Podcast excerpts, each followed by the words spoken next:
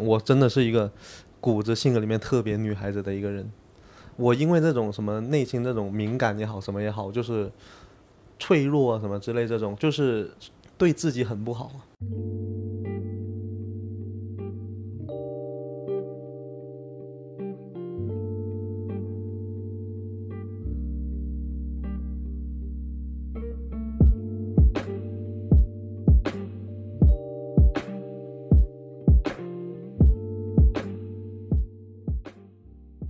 大家好，这是一个叫做“效果小酒馆”的采访类播客。小酒馆的主持人叫做圆圆，每次他都会请一位嘉宾来回答同样的二十个问题。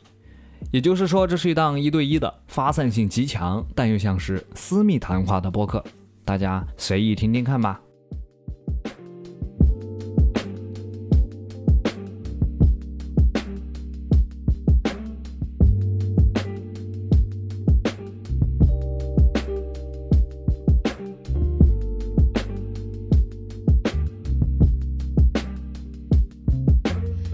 这里是效果小酒馆，我们今天的嘉宾是昌叔。没错，是我啦。大家好，我是昌叔。你平时会看我们的节目吗？我平时没有看。你是不是平时就 不怎么听播客了？我是我呃，平时是不太听这个。嗯，那你平时会看别的人的演出吗？就是线下的表演，视频演出。视频我会看的。哦，我可能是我会更加喜欢那种有视频、有画面的东西。对，所以播客我就很少那什么。哦，因为声音有时候听着听着会走神嘛。你要是做别的，嗯，不是，就是我就感觉单纯声音的话就没有对我来说没有那么吸引。就是我可能更加期待看到的是那个，就是画面，就是这个人的动作、表情、画面什么这种东西。嗯，你需要看到一个真实的人存在。对对，我要看到他的，而不是听到只听到声音就好了。对。那我们接下来要不进入我们的问卷部分？行行行。最近你有什么新发现吗？我发现公司新进了一款饮料，没什么。我很久没来公司了，因为最近发现他公司居然有盐汽水了。哦。其他没有什么新发现。我。那与人交往中，你希望呈现什么样的形象？我觉得最难，反正我能呈现到自己本来的自己给大家看就行了。因为我觉得这个事情也是一件很难的事情的，不知道你觉不觉得？就是让大家感觉到本来的你。我觉得，但是我觉得这件事最难的是，你也得发现你自己是谁。就是，呃，有时候我们经常说展现你，呃，展现你的自我，展现你本来的样子。嗯。但是很多人其实他都不知道自己本来的样子是什么。有很多人活到三四十岁还不知道自己的那个我是什么。而且对我来说。发现这个我特别难，因为你发现的时候，你也不知道自己这个是不是真的你。嗯，而且我觉得，就是每个时期啊，都有每个时期的自己的。我不知道你会不会这么觉得，就特别像我们这种，就是二十来岁，就是你可能到三四十岁的时候才会稳定说，哦，我以后就是这个这个我了。因为好像现在的我跟十几岁、二十岁出头的我又是不一样的。我发现。那你觉得现在的你比十几岁的你好吗？我我觉得是好的。嗯，我反正你现在看回去，以前反正以前的自己还有很多，就是有很多自现在自己觉得不好的地方。就像我虽然是个男孩子啊，就说说，但我以前我真的是一个骨子性格里面特别女孩子的一个人。我因为这种什么内心这种敏感也好，什么也好，就是脆弱啊什么之类这种，就是对自己很不好。但是这种脆弱跟你是男孩子女孩子没有关系，这是你身为一个人类，你可能就是属于敏感的这一类，你就属于这种。反正我我感觉到你想呃拉拉回这种，反正我我但我是这么觉得的，真的。其实我现在特别喜欢跟女孩子做朋友，可能比跟男孩子做朋友更加喜欢跟女孩子做朋友，因为我觉得女孩子最美好的一点是她真的非常细腻，非常的，你懂吗？你懂什么意思吗？就是她能发现你的。就是很温柔、很细腻的的这样的一个这种性格，这是很美好的。就是你可能呃，比如说，如果我最近遇到一些糟心事、不好的事情，我又没有那么想表现出来，但其实这时候已经表现的出来了。一个男的可能看到你就他他反而会更加攻击你一下啊，让你更加的糟心。但一个女孩子的话，只要你不是你不是太讨他他烦的话，他起起码会就是呵护你这颗受伤的心，就是这种，这个是我觉得女孩子就是就很多这种事情就真的很美好，我觉得这种性格，嗯嗯。但是同样的女孩子也会因为这种性格，就是很容易受受伤啊，你懂什么意思？，是的因为你的触感和痛觉神经更敏锐的话，你就会容易被别人伤害到。没错，就是这个，你更容易关心到别人，但你同样的也更容易被别人伤害到。这种，嗯，嗯，你最近，那你希望呈现你自己的形象是什么样的形象呢？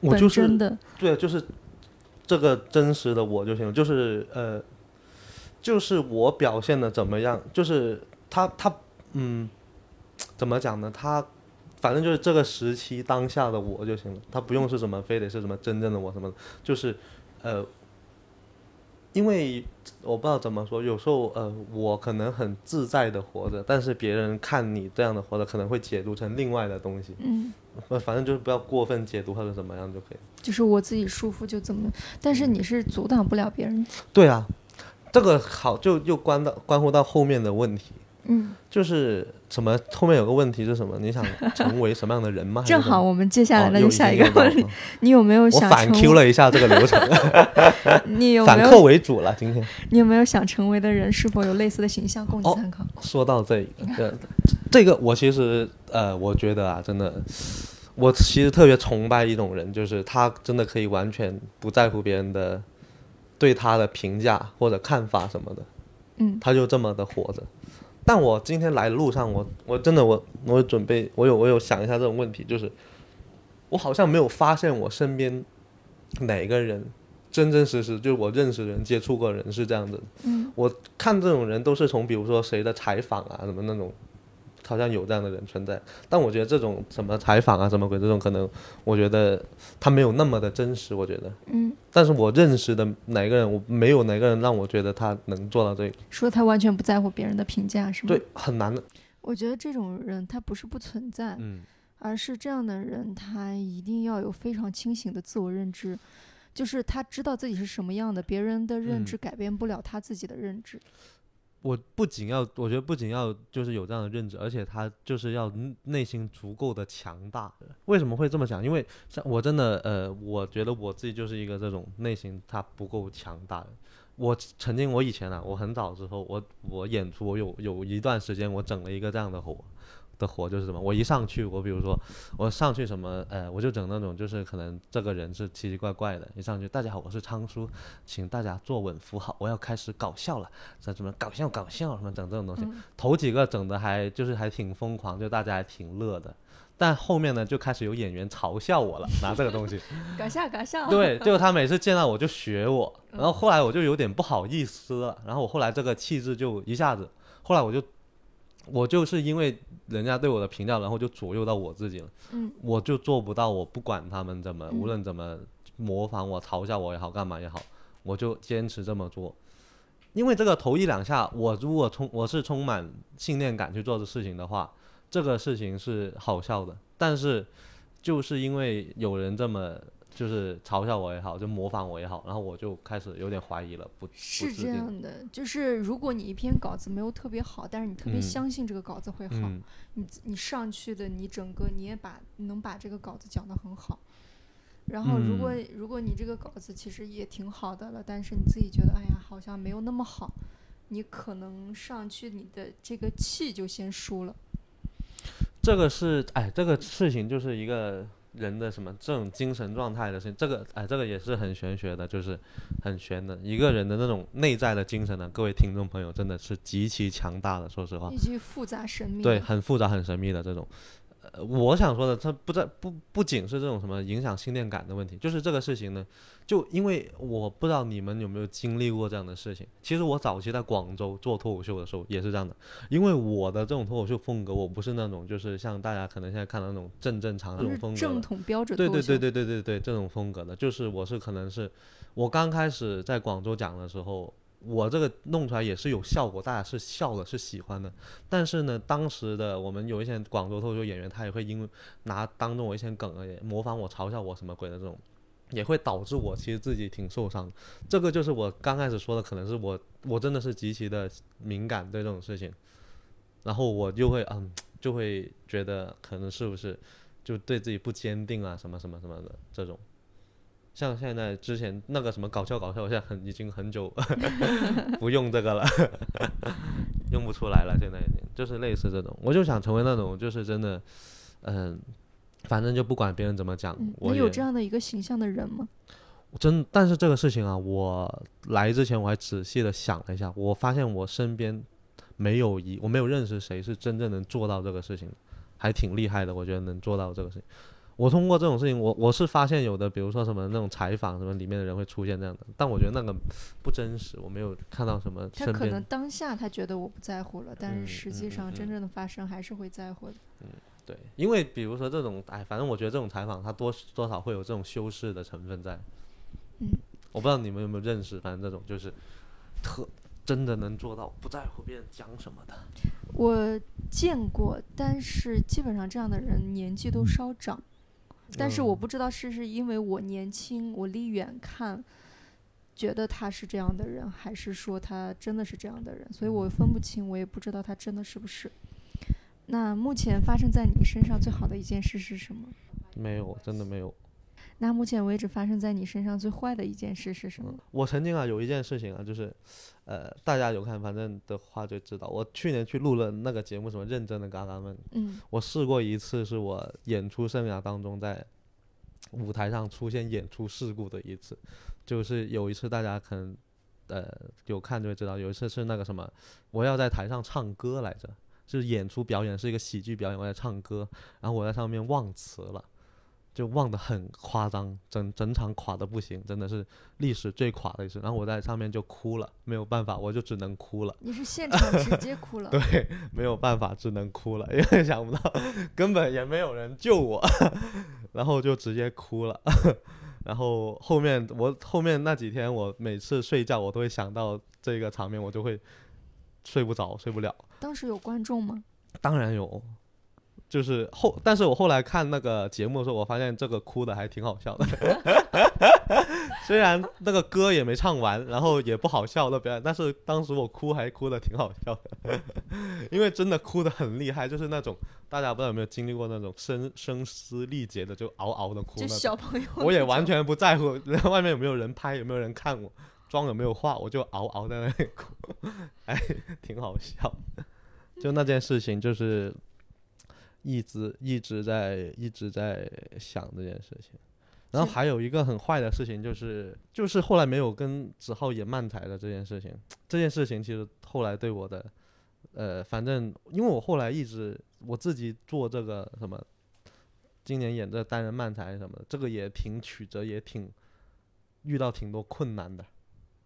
然后再加上可能以前对大家我们两个这种表演就是有那种固有的认知或者什么，就以现在比如说去演出，经常去演出的时候，一上来大家好，我是仓叔，然后下面就问子浩呢，什么这种，就是这就演不了了，演不了了，就有这种。那我又没有写，没有准备好，呃，写一个有关他的段子，这种就接不了，就这种，就像，嗯，这种就很忙。你是什么时候意识到自己是个普通人的，或者你是什么时候意识到自己是个天才？我就是认识到自己是普通人，就是那次忘词啊，就是嘎嘎们忘词啊，没有办法了，只能哭了，也想不到救场的方法了，只能哭了。我发现人呢，到没有办法的时候就是哭了。人到没有办法的时候，就就发现自己是个普通人了。，边哭边发现自己是普通人，听到，也太惨！一边哭，不是因为本来以为嗯我什么状况都应付得来的，没问题，结果上去真的想想了半天想不到方法，只能哭了，真的。那你小时候曾经什么时候觉得自己是个天才过吗？哎，其实我最近一次觉得自己很厉害，也其实同样也是嘎嘎闷之后那个、嗯 这个节目真的给我带来好多，就是就是哭完之后，但是发现自己是普通人，然后睡不着觉，哦，原来普通人也会睡不着觉的呢。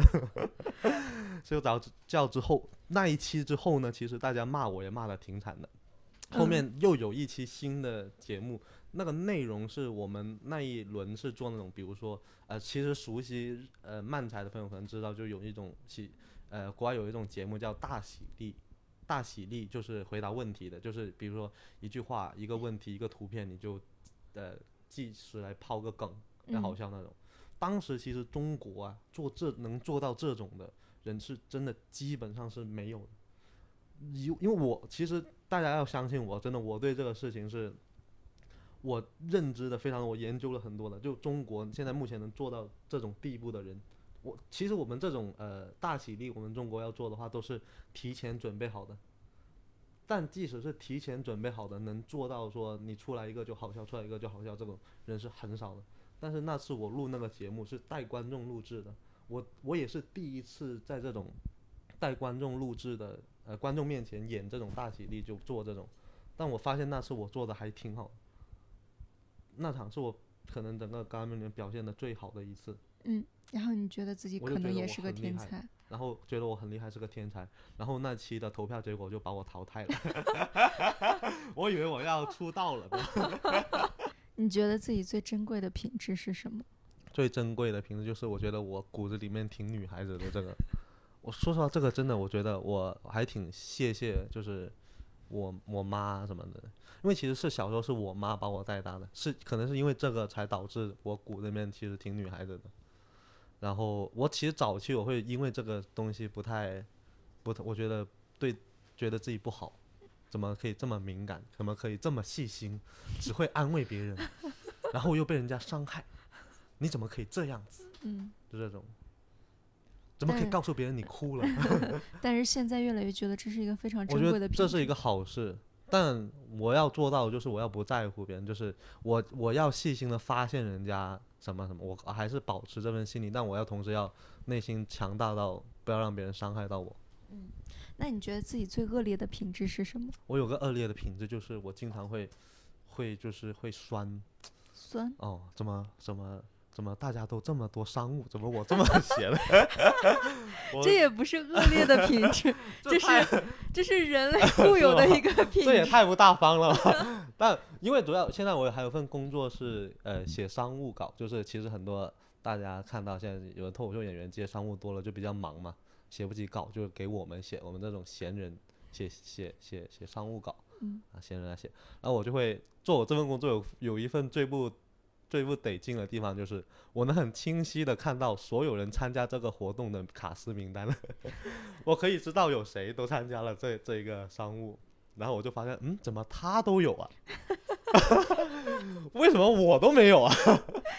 呃其实这也不是酸了，这这也不是恶劣的。不用找我，我觉得，我觉得我还挺小气的，在这一方面。这太正常了。啊我觉得一个人如果他面对这样的落差，没有任何的这不叫落。差，我一直在落，我没有差，我没，我也没有很忙过。那你有没有被闪电击中或起鸡皮疙瘩这样的体验呢？你这个问题，刚刚我看还看懵了，我说我有没有被闪电击中过的体验？没有没有没有，为什么我们呃的很多演员都以为是真的被闪电击？对啊，就是那个闪电击击中只那是一个形容了。？我有那种呃感受是，我是看演出吗？还是看什么的？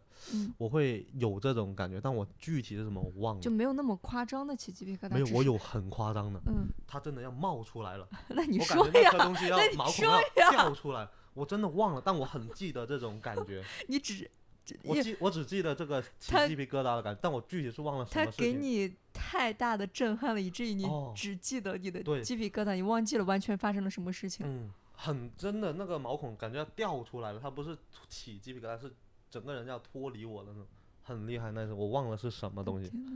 就我我我起鸡皮疙瘩还挺频繁的，我那你得去看医生，这是你皮肤问题了，这都不是心理问题，是你皮肤问题，就是就是你太频繁了。也没有那么频繁，就是你看书或者是哦看什么的时候，你就嗯很容易就哗啦哗啦。嗯，我知道这种这种看书这种什么也我也以前有经历过，就是被某一个但你忘记了是具体是我我忘记了，人震撼的时候，可能只记得震撼了，就忘记了。不是因为可能太久了还是什么，反正这种看这种事情我就是得提前想一下，我就没有提前想，我就是我真的就忘了。没关系，你记得这个嗯感觉就行。嗯，你有喜欢的电影吗？喜欢哪个电影导演？我有喜欢的剧可以说吗？你说那个，请回答一九八八。啊，我看过。我超好的，我觉得挺厉害的。我，请回答一九八八，还有那个日剧《火花》，嗯，火花那个电视剧是非常的好看。对，那个也是，那个同样的也是，他可能对于我这样的从就喜剧从业者，可能更加，他也是他没有很大片或者什么很很强硬的要给你让感受他的感动或者什么，他有就是像你说的漫不经心，很巧妙的突然一下子让你觉得完蛋了，这里我不哭不行了，这里这种，就是那个我看的时候还我还不在这个行业里，嗯是一大概是一六年的时候，很早了。他刚出没多久，我当时就看了。但是我虽然不是喜剧从业者，我当时看的时候，从四集以后每集都在哭。对，嗯这种东西还是有一定的技巧的，嗯其实是有技巧的，或者是说你制作的人，你心里的那个理念对，是可以很好的、很温柔的打进别人心里嗯的。就像呃杨德昌，嗯杨德昌的电影有一个很好的，就是他他的镜头嗯在里面的人物要做一些非常不体面的事情的时候，嗯他就离得远远的。嗯他就说我就是不一般按说思路。现在的制作电影的思路，哦，他要嗯。做，要背叛了，要开始做一些坏的决定了、嗯。之类的，他就会把那个镜头打在你脸啊。上，然后就是让他，呃，说，哎，这个人要做坏事，但是。嗯他呢，就是这个人可能要做出一些很不好的决定的时候，他就慢慢的把嗯。镜头拉远，嗯。相当于维护他这个他的嗯体面。啊他是人类是允许去做一些这样啊的事情的，他的理念就在这样啊上面。对对对，你看我起鸡皮疙瘩了，刚刚 真的。真的吗？就是对对对，我觉得你像这种，就是你刚才说到说什么人类是允许这种事情发生，对不对？嗯我觉得真的这个事情，这个是对的，嗯就是是很多事就怎么讲呢？它是允许有这种情况发生，它并不是说可能嗯我们有、可能有很有的人可能理念就是我绝对不能这种事情不能发生在这种，但他有的事情他就是他就是存在对，。它就是存在的，就是允许你不要太，你是允许有一点点这样的 情况发生的。嗯，电影是个很好的东西。就就我对啊，我就觉得，其实我一直觉得电影是一个特别好的事情。嗯，我正好前几天看到那个《花样年华》的一个采访，就是呃好像是很多年前的，就是一个外国记者问张曼玉，她那个《花样年华》一开始一直就讲这两个人偷情的故事，但为什么最后她的镜头一拉就开始拉什么国际的事情，就是什么萨拉热窝之之间的嗯事情？嗯然后他说的特别好，嗯他是这样说的：嗯因为影片一直像个显微镜，看着世界上这两点尘埃，这两个人在这个显微镜下，这两个人很重要，但是在历史上却没有意义。然后到了影片的结尾，然后就拉开镜头，告诉我们世界很大，还有其他事情发生，他们两个人之间的事情很小，很个人。嗯所以电影的魔力是，它可以让你用各种视角看到整个世界。因为王家卫的电影一般都是聚焦在两个人非常细腻的感情，嗯然后他那个电影结局，他就突然聚聚焦到一个一个很大的国嗯际上的事情嗯。呃，就很多人不能理解为什么要这样，就是说他们两个人本来就是成，大概就是这样。我就突然一个小分享。那你平时喜欢阅读吗？有没有喜欢的作家？我很肤浅。但是呃，不是我主要是，其实我是觉得我这个人是，我是很崇拜文学，我是很崇尚文学的。就是我是呃敬畏。敬啊，对对，我很敬畏文学。其实我有一个情感的偏好，我真的是特别喜欢任何一个会写文字的人。嗯我身以前交过很多那种朋友，就只要比如说我会我那些人在朋友圈里面发或者微博里面发他的文字，我就会觉得哇，这个人我真的特别喜欢他。他无论是谁干了什么事情，他只要他会写这种文字，我真的就很觉得他很有魅力。这就是文字的巧呃巧言令色。我很我很吃这一套的，说实话。但我自己我，因为可能是我自己做不来这样的事情。所以之前我跟很多人也讨论过，说语言这个东西是具有迷惑性的，嗯，就是他可能是一个很烂的人，但是因为他会写是字，他就会，你他就能为自己开脱开罪。嗯你知道有一本书叫做《洛丽塔》吗？不知道，我说了我不看书。呃，那那本书是伯纳科夫写的，然后那那个小说家是很厉害，但是他在文章里面他自己写的就是第一人称，嗯是一个呃恋童癖，嗯嗯嗯呃可可以这样说是恋童癖，但嗯。是呢，因为他语言非常的唯美，嗯。然后用了非常巧就修饰粉饰的，让人读完之后就觉得他好像是无罪的，嗯。所以文字它是有巨大的魔力的，嗯，就是一旦一个人他真正掌握了文字的技巧，其实还是挺可怕的。他可以嗯。用各种方式为自己开脱。嗯所以有时候我们看到一个作家和他真实的人品其实是不相符合的嘛，这是。就他可能写着很美丽的文字，但是他本人并不是一个很好的人，嗯这种事情还是经常存在的。对，所以我们还是你，他虽然写得好，但是你不能不能不能不能被迷惑，这也是很重要的。的确是就是嗯，对，就是啊、我我这这种就是你不能 怎么讲，不能从单单方面的去评判一个人嘛，嗯嗯。但是我就是想说，我不知道为什么，我的确，我就是对这种他有这种呃文写文字能力的人，在我对我来说，哇，就很有魅力。嗯，但是我们公司很多人都好会写的，是是是是啊，Rock 像 Rock 上 Rock 之前那篇文章，我爱上他了，我已经。Rock 太棒了，对啊，就像那我我，因为我平时那、像这种就是他平时他平时就在外面给我们表现，他可不是这样子的，他完全没有让我觉得嗯我好爱他。但我那天看他写了文字，我以后就是我就想跟他说，你有以后有事别跟我说话，你就给我写字就行了，你不要跟我说话，你就打字发给我吧，要写成这个样子哦，不然你就崩了，人生崩了，我塌房了。他写的太好了。是是是，就是这种感。我当时真的，我又，我就哇，我就说，就觉得真的这男人真的不得了，超有魅力，真的，我就是这样的这种感觉。但是当平时跟他接触，完全没有让我觉得我爱他的感觉。那如果你要学一门艺术的话，你会选择学什么呢？